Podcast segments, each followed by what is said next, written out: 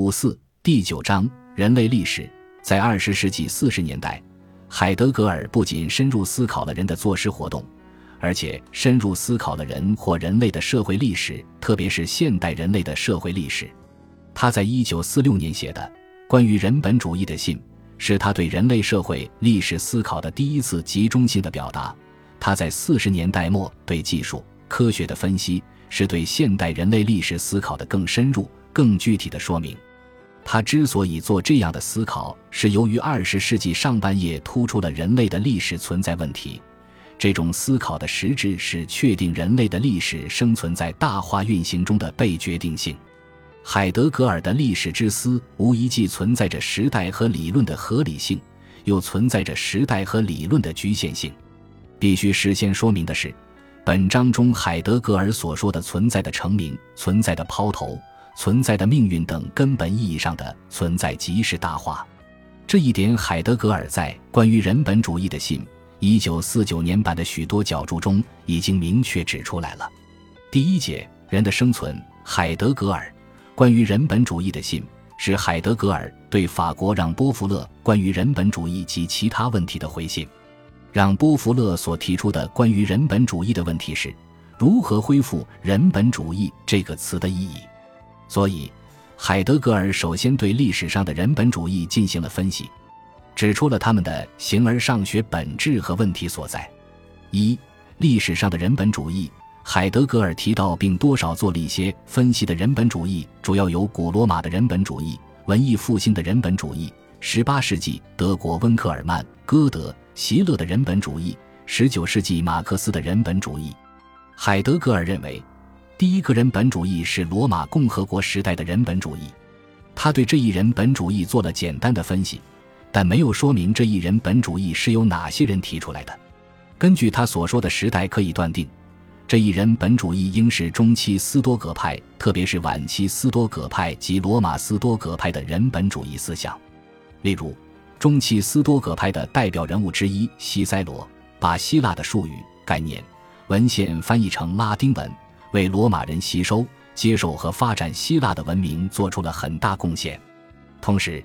西塞罗也提出了关于人的灵魂不灭的看法，发扬了早期斯多葛派关于按人的本性而生活的思想。晚期斯多葛派则进一步明确提出了人的本性在于理性，人应该按照理性的要求去行动的思想。例如，晚期斯多葛派的代表人物之一艾比克泰德就认为。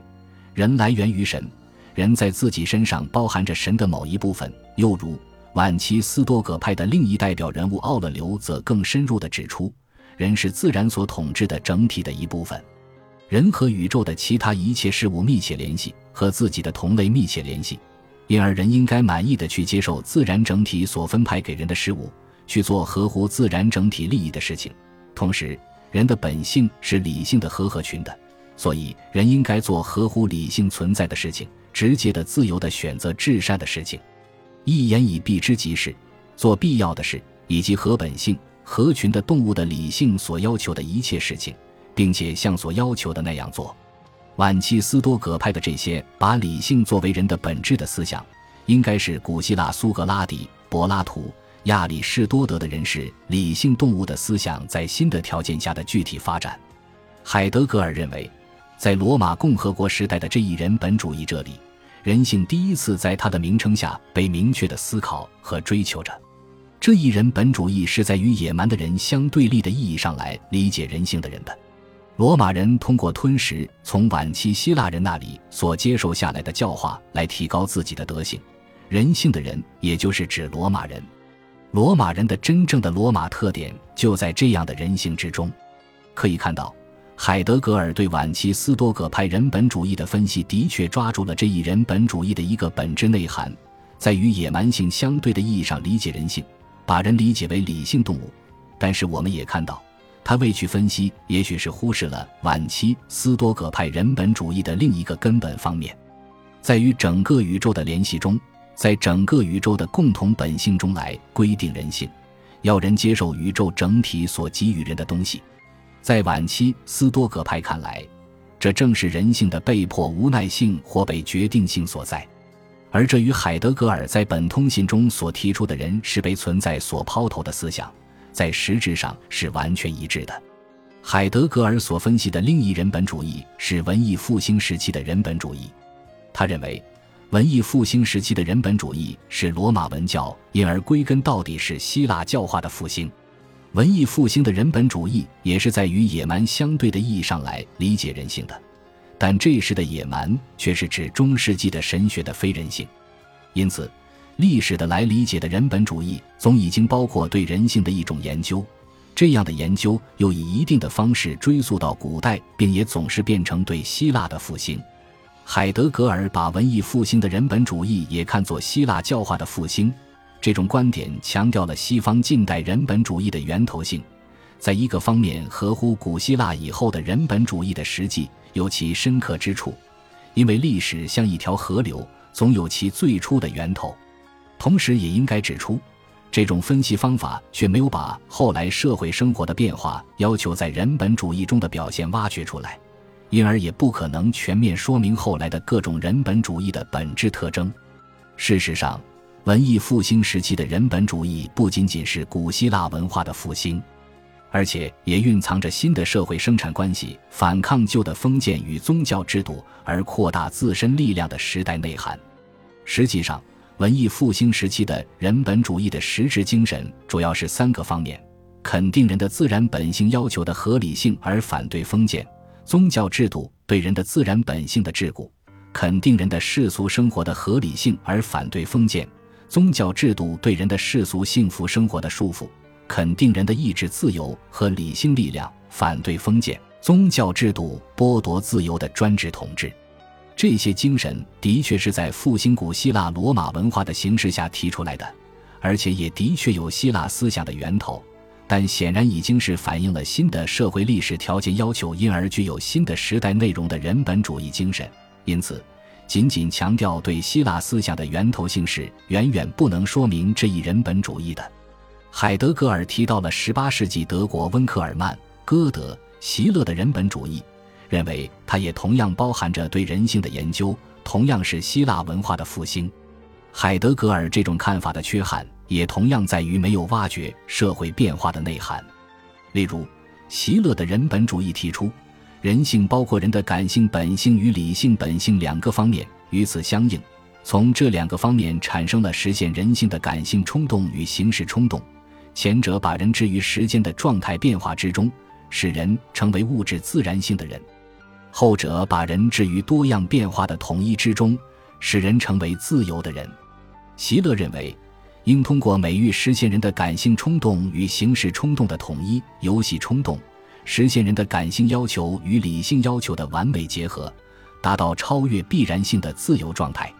美可以成为一种手段，使人由素材达到形式。由感觉达到规律，由有限存在达到绝对存在。席勒的这种人本主义审美教育的思想，显然是对当时德国社会已经出现的人的感性与理性的分裂的一种折射。他的这一人本主义思想的目的在于通过审美教育来克服人性的现实分裂状况，离开了这一特定人性所存在于其中的社会现实，而仅仅追溯到希腊思想的源头。便不可能理解希勒的这种美育人本主义内容究竟从何而来。海德格尔还对马克思的人本主义做了分析。他认为，马克思主张实现合人性的人，认为合人性的人只有在社会之中才能实现，因为只有在社会里，人的自然本性需要如吃、穿、住等才能得到实现，因而社会的人就是自然的人。应该说。海德格尔在这里从一个角度抓住了马克思关于人的思想的一个基本内容：人的本质在于人的社会性。虽然他没有进一步去说明马克思关于社会关系是如何规定人性或人的本质的理论。海德格尔指出，如果一般的把人本主义理解为使人为自己的人性而成为自由的，并在自己的人性中发现自己的尊严。那么，人本主义就随着人们对自由与人的自然本性的看法的不同而不同。在这种广义的情况之下，基督教为了人的灵魂得救的思想也是一种人本主义。从海德格尔的思路和思想内容来看，海德格尔思考人本主义的目的，不是在于详细说明历史上人本主义的具体内容，而是在于分析历史上各种人本主义的本质或问题。他认为历史上的各种人本主义有两个本质上的共同之处：第一，这些人本主义无论是由于他们的目标与根据、实现的方式与手段、理论的形式等等的不同而多么不同，但他们所说的人性。总是从一种已经确定了的对自然、历史、世界、世界的根基的解释及对整体存在者的解释的角度来规定的。第二，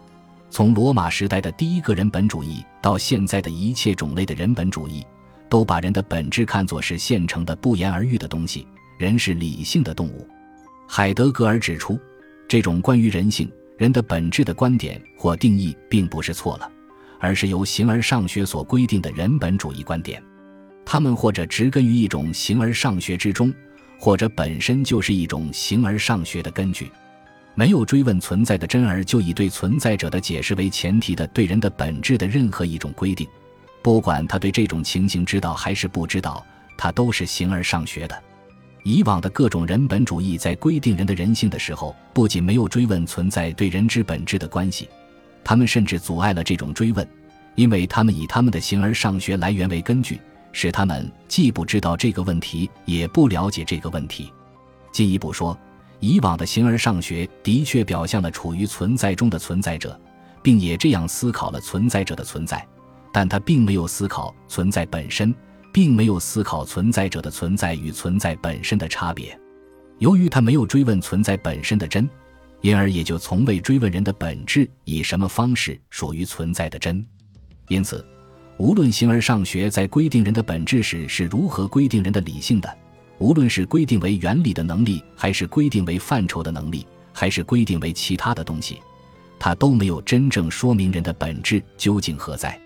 因为人的理性本质说到底是由存在本身所决定的，即当理性对处于存在中的存在者进行了解时，存在本身就已经是成名的，并且已经在它的真中发生了。实际的本质的情况是，处于其本质中的人只是由于被存在所要求而活动。人只有从这个要求中才已经发现他的本质居于何处。只是源于这个居，人才由语言来作为家。这个家为人的本质保持着出窍状态。人的这种在存在的成名之中的站立，海德格尔叫做人的生存。